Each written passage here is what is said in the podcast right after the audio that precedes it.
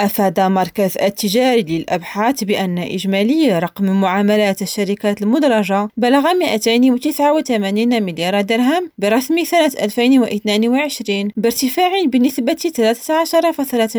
13.8% على أساس سنوي. وأوضح مركز الأبحاث في تقريره الأخير Research Report Equity المخصص لتحليل النتائج الفصلية للشركات المدرجة أن سوق الأسهم سجل ارتفاعا في المداخيل بنسبة زائد 13.8% عندما تم سنة 2022 مقابل زائد 9.9% سنة 2021 وناقص 5.2%